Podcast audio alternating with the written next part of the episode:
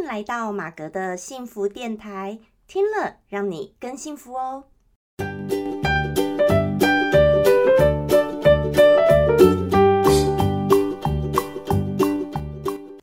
Hello，大家好，我是陪你追梦的好妈吉，同时也是节目主持人 Margaret 马格。好，今天很高兴呢，来到我们最新一集的，也是第五十集的马格的幸福电台哟。好，那要是你第一次收听我节目的人呢，我跟你介绍一下，我们的节目会是透过分享生活心情、故事、影剧、电影等等，好，还有老子《道德经》不一样的各种的主题呢，借由这样不同心情故事的分享，希望借由这些故事的分享，能够帮助你探索到你自己内心的幸福哦。好，那上一集节目呢，刚好我邀请的我的一个朋友哦，这个 Evita 也是这个 YouTuber 呢，来跟我们这个做了他的人生追梦哦，勇敢冒险追梦的一个过程和心情故事。那不晓得各位观众朋友们，大家都去听了吗？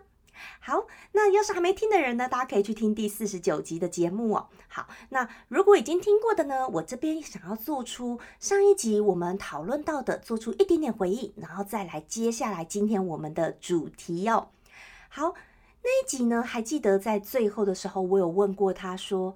哎，那你觉得在他追梦那么多人生冒险的过程当中，他海外去勇闯这个新加坡啦，然后去国外工作啦，不管是念书还有工作的时候，他这一路以来，他觉得哎，幸福是在什么时候发生？然后我记得伊维塔回答了我的这个一个话，他就说他觉得幸福是当他没有预期是什么，没有预期什么，没有期待什么。没有期待接下来会怎么样，那么幸福就会来。好，那我针对他这句话，我真的很想做出我个人的一个回应。好，因为他其实一讲这句话的时候，我是非常非常的认同的，也是常常呢，我跟大家分享这个《道德经》啊，里面在讲到这个无欲的部分。好，这个无欲是什么呢？因为《道德经》里面常常都在讲有欲跟无欲的部分。但是他强调了很多很多的无欲，但并不是说老子呢，他比较推崇说一定都要无欲，而是说，呃，有欲跟无欲本来就是在我们的人生活当中嘛，对不对？就是在我们的生活各个阶段都会有的，或者是你对任何的事物，可能有时候有欲无欲，你都会有。可是他只是做出了很多很多的一个呃比较跟分享。好，老子呢，其实他都有提到。好，尤其《开宗明义》第一章也就说了，里面呢也有提到说，故常无欲以观其妙，常有欲以观其教。好，那他就是说，在没有欲望的时候呢，就可以看到本来面貌的一个奥妙；在有欲望的时候呢，可以看出本相的一个轨迹。好，所以其实《道德经》讲的是有欲跟无欲本来就是都会存在在我们生活当中。但是后面有非常多的章节呢，他强调了这个无欲的一个重要性。嗯，我觉得是主要是因为哦，太多的人，大家已经都太知道、太了解、太有欲了，或者太知道有欲的重要了，所以大部分的人的生活都已经是走向有欲的一个方向。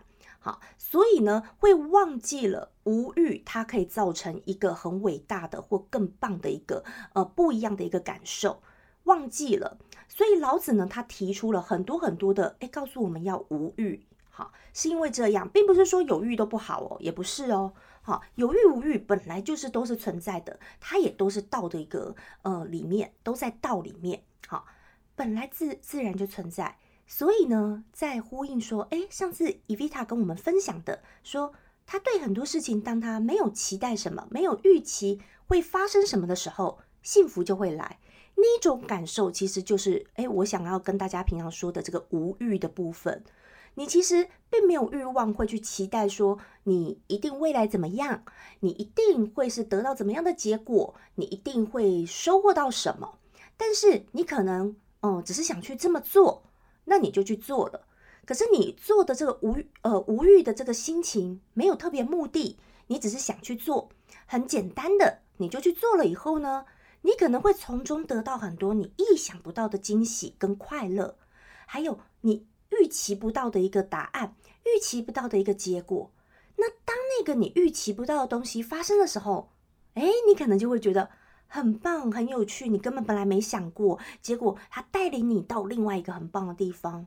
好，那这个就是无欲它的一个奥妙，那也就是我常常跟大家分享，像《道德经》里面，无欲就可以带给我们的一个快乐，这样子。好，快乐跟幸福。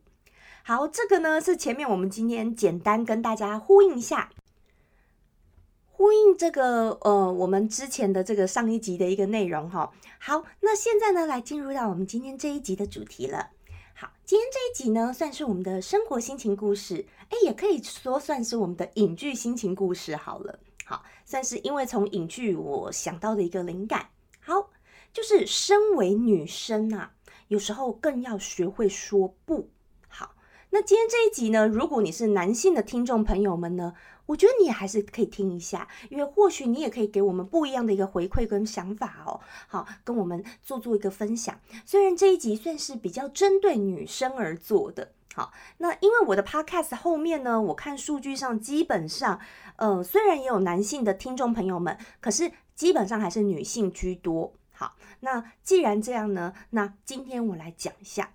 那今天呢是要从哪一出影剧来提一下呢？就是这个《俗女养成记》好二好。那《俗女养成记》呢，真的是非常的夯哦。这几年就是自从它第一季上映以后，非常非常的夯。那最近第二季正在演嘛，演到现在等于是已经演到第六集了。好，OK，已经演到第六集，总共十集而已，所以已经剩四集就要我演完了。那《俗女养成记》当初第一季在演的时候，我后来就也有听身边的朋友讲嘛，所以后来我就有看，然后非常非常的好笑这样子。好，虽然其实他的呃生活环境背景跟我是不见得那么像啦，好，因为有的朋友我知道他们看的是蛮心有戚戚焉，会觉得说，哎，看他们很像啊，他跟女主角很像。那我觉得我并没有跟他很像，呃。唯一有效的一点就是，可能啊，也是那个算是也是充满在一个爱的家庭当中成长的，可是也没有他家这么多人啦。好，好，那因为他又有时候怎么跟阿公阿妈全部都一起住这样子，好。那基本上跟我是虽然说生活背景也不算真的很像啊，我也不是台南人，可是我在台南念过书，好，只是念书，但我不是台南人，所以有些地方不是很像，然后我也不太会讲台语，好，我不太会讲闽南语。可是呢，嗯，我个人是觉得很好笑的一出剧，那也觉得他也描绘了很多呃现在人的一些不同的一个心声啊，或者是说他用很诙谐幽默的一个方式去传递出一个女生她或者是任何一个人她这个现在的一个面临生活上的一个困难或困境的时候，然后他会用这个穿插的一个方式，会呼应到他小时候，哎。同样的一件事情，或者类似的事件，他小时候是因为怎么样的一个发生怎么样的故事，然后所以导致他现在成年的他，他会做怎么样的一个决定，跟一个呃互相的一个反射。好，这个剧它就是不断的会做这个时间的穿插，会让人更看出这一种比对的一个感觉。哦，我觉得这一点是我还蛮喜欢，觉得蛮好的，因为它其实就是点出了说，任何一个人，不管男生女生哦，任何一个人。你现在的任何的行为或做一些事情，跟你自己的原生家庭、你的养成、你的嗯很多小时候被灌输的一个教育或各方面，它都是息息相关的。好，所以这出剧我觉得更描绘出让每一个人更重视到说，呃，家庭教育的一个重要，或一个家庭对一个人人格的成长或人格的培育那各方面的一个重要性。好，那。我就看到最新的一集哦，因为第二季现在就正在演最新的一集呢。呃，有一段啊，我觉得很有趣的是，因为这个小嘉玲呢，就是上了国中了。上了国中以后呢，那你知道吗？那那一阵子啊，他家附近就会开始出现说有色狼还是变态之类的。好，所以他开始家人就很紧张啊，就很怕说小嘉玲呢不要出外哦，或在外面的时候碰到这个色狼。好，然后呢，他爸爸就在教他，妈妈也教他啊。妈妈教的方式很好笑，好，他妈还嫌他爸说啊，你讲那些有的没的不用讲了。我告诉你，他妈就一直教那个小小嘉玲说，你要是碰到变态色狼哦，你就直接大叫。我的爸爸是警察，然后搓眼睛踢下面，搓眼睛踢下面，哦，就不断的这样子演，然后这个呃这个秀琴呢演的非常的好笑，这样子大家可以去看那一段哦，还有很多的动作这样子，好就不断的说，你就直接大喊，他不断叫小嘉玲哦要跟着他妈练习，好，我的爸爸是警察哦，然后搓眼睛踢下面，搓眼睛踢下面，然后就这样。小嘉玲呢，刚开始不以为意，结果就演到有一天，他真的在公车上遇到一个色狼了，变态。那这个小嘉玲呢，她就坐在这个公车的内侧里面，旁边就坐了一个男生，哦，这成熟大人哦，哎，还真的是很恶心，很不要脸，好，然后呢，就把那个手啊，哦，伸到那个嘉玲的那个裙摆下，然后在那边摸她的大腿，摸摸摸，越摸越上面这样子。结果嘉玲呢，她竟然就是。吓到了，他感觉到他吓到，吓到不知所措，然后他很想回头叫那个呃他的学姐们帮忙，然后又不敢叫出来，好，他不敢说不，然后也不敢很凶的这样子呃推这个男的，或者是直接骂说哦我的爸爸是警察，抽眼睛踢下面都没有，他完全是害怕到愣住了。好，他真的其实就是演他很害怕，所以他也没有办法及时去反映出他妈妈教给他那些，然后他就觉得很可怕，很可怕。那还好，这时候呢，他的这个后面呢有几个呃学姐呢要下车了，然后他也很聪明，就马上直接说哦我要下车这样子，然后就跟着下车。下车我觉得有一段还很恶心哦，那个男的那个变态竟然还在公车的那个窗户对着小嘉玲比嘘这样子，就是呃。就是把手比在唇中间，然后就意思就说，哎，有点像秘密一样，不要讲这样子。哦，那小嘉玲整个就愣住了。结果那天一回家，他戏就演到那天一回家，一回到家的时候，妈妈本来就很担心，讲说这么晚还不回来，他爸爸已经出去找嘉玲了。然后妈妈就开始一直骂他，说你到底跑去哪里啦？怎么都还没回来？怎样怎样？结果他就看到小嘉玲就怎么都，哎，怪怪的，然后。不太讲话，结果后来呢，就突然反应，这时候才反应过来，就一直大叫说：“我的爸爸是警察！”搓眼睛踢下面，搓眼睛踢下面，就一直讲，一直重复重复这一段的时候，他妈妈就会意过来，就是知知道说：“啊，他一定就是碰到色狼变态。”然后就开始在安抚他，然后帮他镇静他的情绪，好，然后就过去拥抱嘉玲，说：“没事了，没事了，没事了。”然后就也很心疼他这样子。那我看到这一段就觉得啊，真的，呃，因为他这一段又有呼应的到了长大的另外一段，那边我就先不讲了，大家可以自己去看。好，那所以呢，他会呼应说这对母女他们，呃，小时候，好，等于是妈妈安慰女儿，给女儿安慰。那长大了呢，刚好他妈妈碰到了一些那个难过的事情，好，然后呢，结果换嘉玲给他妈妈雨中的拥抱，这样子一个安慰。那这一段我觉得这蛮感人的。然后，可是最重要的是，我就想到说，你看，很多很多的女生哦，开始就会在呃青春期的时候、发育期的时候，可能就会开始哎，可能会容易碰到一些色狼啊、变态呀这些的。那我就想到我自己的小时候，哎，也是哎，我国中的时候，有一天我回到家，然后呢，我妈就买买给我一个防狼喷雾器。然后我就想说这个要干嘛？他说：“我告诉你，这个给你哈，放到包包里。啊，如果碰到坏人会怎么样？你就拿这个喷他，喷他眼睛。这个很辣，很辣。我告诉你，你就直接拿这个喷他。好，然后呢，我就知道了。然后我就我就还在笑，因为我们还有试喷嘛。这试喷真的辣的要死，没有真的喷眼睛，就是稍微喷空气，闻到就已经又臭又辣了。结果。我那个东西我都还记得，我我真的有放在包包里啊，也没还好也没用到，但是我就是有被同学看到。那你知道国中嘛，男女合班，大家同学都很皮啊，然后就会有男生很多在嘲笑啊，就说：“哎呀，你带那什么东西，防狼喷雾器怎样怎样。”然后有一次下课的时候，同学还自己太好奇哦，自己在那边。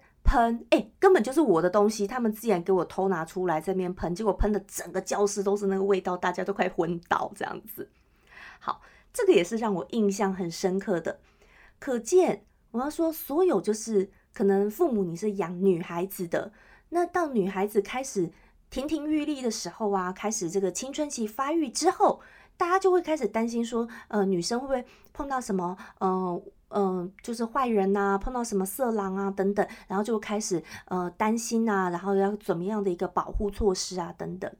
我觉得这真的都是没有错，因为女生有时候在这个社会上，当然我不是说男生就不会被性骚扰，或者男生就不会被呃你说侵犯什么，不是。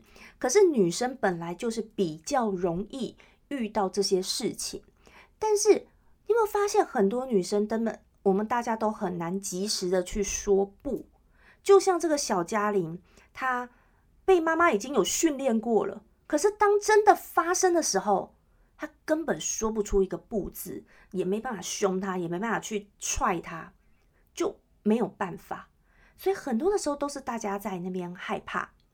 然后女孩子呢，你说像我很记得，像那个什么八二年的金智英，好像也有一段也是这样。好，他在公车还在哪边也是碰到这个色狼变态，结果最糟糕的是，人家还批评他，哦，人家父母还认为说。是你为什么要穿的？你的穿着怎么样？怎么样？好，所以我觉得往往哦，我觉得真的是不能说女生，你不能说因为你穿着怎样好，那你就该被侵犯，或你就该被怎么样这样子呃色狼乱侵犯？哎，不是这样的吧？本来女生你要穿怎么样啊？只要你不要违背法律嘛，对不对？你爱穿怎么样那是你的自由啊。那你任何一个人，你去侵犯别人就是不对嘛，对不对？不管男生女生，你既然女变态也一样，好，这不见得，这年头也不见得只有男生，对不对？女生也一样，好，你要是女生是喜欢女生的，结果你看到一个女生，你你喜欢，结果你去乱摸她或者怎么样，这都不对的，对吧？所以呢，本来就是不该这样子，所以我们要勇于的说不这件事情，其实我觉得真的也不是这么的容易耶。大家往往是这些事情还没发生的时候，都会讲的很容易。可是当真的发生的时候，真的也没那么容易。好，那我讲讲我自己也曾经碰过，呃，在国外也碰过几次这种变态啊，或者说变态的计程车司机这样子。我当下的及时反应，其实也都是直接就是跑走，就是跑走。好，我就通过那种漏鸟的啦，干嘛的啦，这种我也都是跑走。可是。也很多人就跟我说啊啊，你可以故意反讽回去啊，就说哎呀那么小啦，那么怎么样啦？可是我自己有想过，我觉得也不要，因为这种人已经心理人格扭曲跟变态。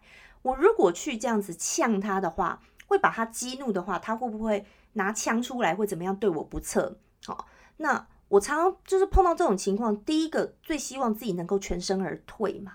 好，能够退，不要跟这个已经不是理智，已经他不是正常人去跟他讲理。一个不是正常的人，你跟他讲理是没有用的。那所以呢，这时候我就觉得要赶快跑走。可是我觉得就是往往没有给他大叫一声会怎么样？哎，就是你知道吗？那还好啦，我没有真的怎么样，只是说我就是我的反应就是立刻逃走。那像嘉玲这种状况呢，在公车上。我也觉得他应该有没有，就立刻手给他打下去，然后故意叫的很大声，说你在干什么，变态！好，你如果这样叫很大声，你就会引起公车上所有人的 attention，这样关注你，哎，大家就会看这个男生，会帮这个小女生。好，我觉得这可能就是一个方式，你直接手打下去，然后说你在干什么，变态！好，色狼！好，你在干什么，色狼？哎，通常其实这样子就会比较容易制止嘛，而且。众目睽睽之下，公车上人还多，好，但是啊，往往就是其实说的时候很容易，很多时候我们该怎么样在最危急、最发生那一刻关键的时候，能不能这么的勇敢的去说不？我觉得哇，这真的其实我真的很很能理解，说这不见得是一个容易的事情哦。就像就像我的 Instagram 常常都会有一些人，而且我有时候常常都觉得那是不是哪些来的诈骗？我现在觉得觉得越来越奇怪。都会有一大堆那种写大陆简体字的男生，然后那个头像啊，那个照片都是用一些帅帅的或肌肉猛男的照片啊。他还是我有去看哦，还是有贴他的那个生活照，他是有在经营的。常常有这些人写简体字过来，然后发私讯给我，然后说啊，想要跟你做朋友啦，干嘛干嘛干嘛。可是我常常都觉得很奇怪，他们是不是哪一个组织还是什么分子啊？怎么都一概都是。大陆简体字的人，然后那些男生的那种长相痛调还真有一点像同类同类型，然后常常都在跟我在那边想要跟我聊天，说要跟我做朋友。不过通常这种呢，我都是完全不予回应呐。好，那只要是这种说啊要发私讯跟我说要怎样交朋友，我通常都不会回的。好，那可是如果说，嗯，是大家我知道你们是有在啊听我的节目的人，或者是看我 YouTube 的人，你们是哎有针对我动态有做怎么样回应，我会直接这种我都会回。对，好，那但是你这种直接只是想要私人想要交友啊干嘛的，我就通常都我都不太回。那有一次我就跟大家分享，有一个人他就是发过很多次，我都不回，我就是可能已读不回吧。好。然后呢？结果呢？后来有一次，他就是呃发了什么，然后我就直接简短说：“我说我不习惯，我说我不跟陌生人在网络上做这些交友的，好怎样怎样，我就大概这样子回应。然后就一直说，因为他就会一直说，能不能透过这些跟你交朋友啊？怎样？我就说我不跟陌生人在这些地方交朋友，我就直接讲。结果呢？后来他就是又还一直读就对了，一直读以后呢，后来我就已读不回了，已读不回，哎，他突然就骂我，哎。他就说屁啦，怎样怎样，干嘛不读不干嘛读了又不回哦，怎样怎样怎样，哇！我就觉得这种人怎么这么那种台语怎么讲？因为我台语很烂，好叫什么更小灯秀气，对不对？我看到越是这样的人，那这个人完全就有问题，你知道吗？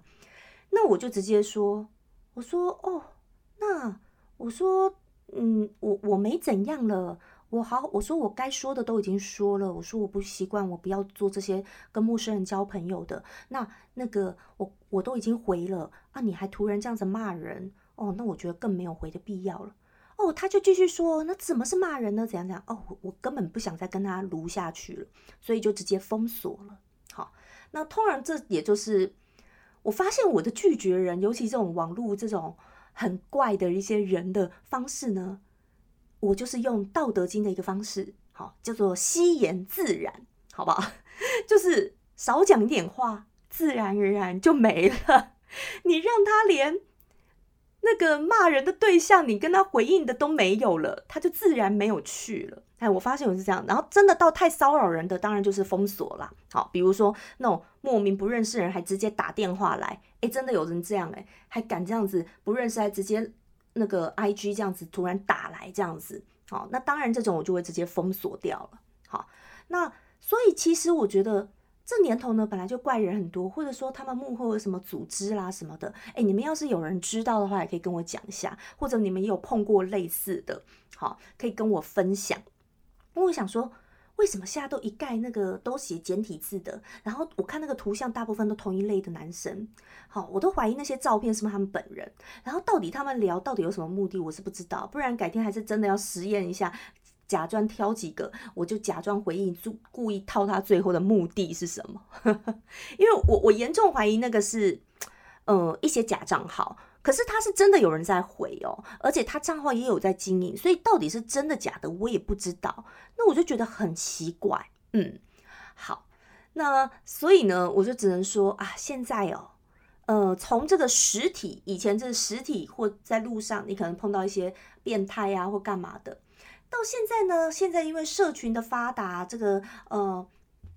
这个科技的时代哦，所以造就了说现在的很多人呢，我们大家就变成这个，变成是用这种，嗯，比如说这种通讯软体，也是一种这样子骚扰别人。好，那反正呢，大家自己要勇于学会的说不好，不管男生女生，我觉得就是你要是觉得不舒服或不喜欢，你就要说不，或者是我觉得我的方法就是置之不理，哎，我觉得也还不错。我觉得就是已读不回呀，完全的已读不回。好，那如果啦，当然，如果是讲什么事情，我不是说所有人来信然后私讯我都已读不回，不是这样子。我只要觉得是还是正常的，我会回的。好，只是我觉得只要是不太正常的，或者说你只是想交友啊那些的，那我就我就不太我就不会回了。好，是这样子。那我也懒得去做太多的争辩。好，所以有的时候一个已读不回或不读不回呢，仿佛就是现代科技产品下的一个说不的一个方式。好，那就像在路上呢，你说不，有时候就比如人家找你填问卷，好，你不想填，啊，你也可以就是不讲话，赶快快速走过去，这就是一种置之不理，就是一种不的一个方式嘛。好，或者我觉得很多时候就是太多人听到人家说不，却好像听不懂一样。我们说不要了，还是一直要人家要。好，我觉得就是很爱强行着别人要顺着你。好，那不管是你说是在男女之间，你说或骚扰啦，或者是包括我刚刚说，包括填问卷或很多的，也是你不想要，可是别人就还一直 push 你，一直 push 你。好，那这种情况也是发生很多。那大家你们会怎么做呢？好，通常我看心情。我如果真的有想，哎，我还会跟他讲几句。我如果没有的话，我就说不，好，然后我就走，我就说我忙，好，然后我或者有时候我就装作没看到，低头快速走过，好，这就是说不的方式。我觉得有时候生活当中，有时候大家当然有时候要说不是也要有一种勇气，好，可是我觉得。嗯，适时的人还是要说不，尤其女生呢，我们有时候要保护自己哦，是真的也要保护自己，因为在这个，我只能说，虽然说大家已经是越来越两性平等的一个时代了，虽然没有完全的平等，好，可是已经渐渐越来越平等的一个时代，可是毕竟在生理构造上面，或者说在体力体能上面，女生大多数的时候还是比较弱的或吃亏的。所以呢，这个时候我们真的有时候，反正大家还是要自己要保护自己，好，所以适时的、勇于的说不，好，我觉得还是非常重要，要学习的，大家可能都要警惕学习。OK，好，那今天呢，跟大家分享这个简单的这个我们的哦生活心情故事，也算是影剧心情故事的单元呢，就跟大家聊到这边。好，那我很希望像今天这一集的主题呢，如果你们有什么样的想法，好，都欢迎可以 email 给我，或者是你 IG 私讯给我也可以，跟我分享你们的想法，或者说你在啊 Podcast 上面留言也可以。好不好？那我也希望说听听看，如果碰到类似的情况，或者是你曾经发生过类似的故事状况的时候，你怎么处理的呢？或者是男性的听众朋友们，你周遭你要保护你的女性的家人，好，你的同伴朋友们，你们碰到碰到这样，你是怎么做？你有什么样的一个想法呢？好不好？那都很欢迎呢，大家可以跟我们多多做分享哦。好，那祝福大家呢，每天都能够过得很幸福、很开心。那我是 Margaret 马格，我们下次再见喽，拜拜。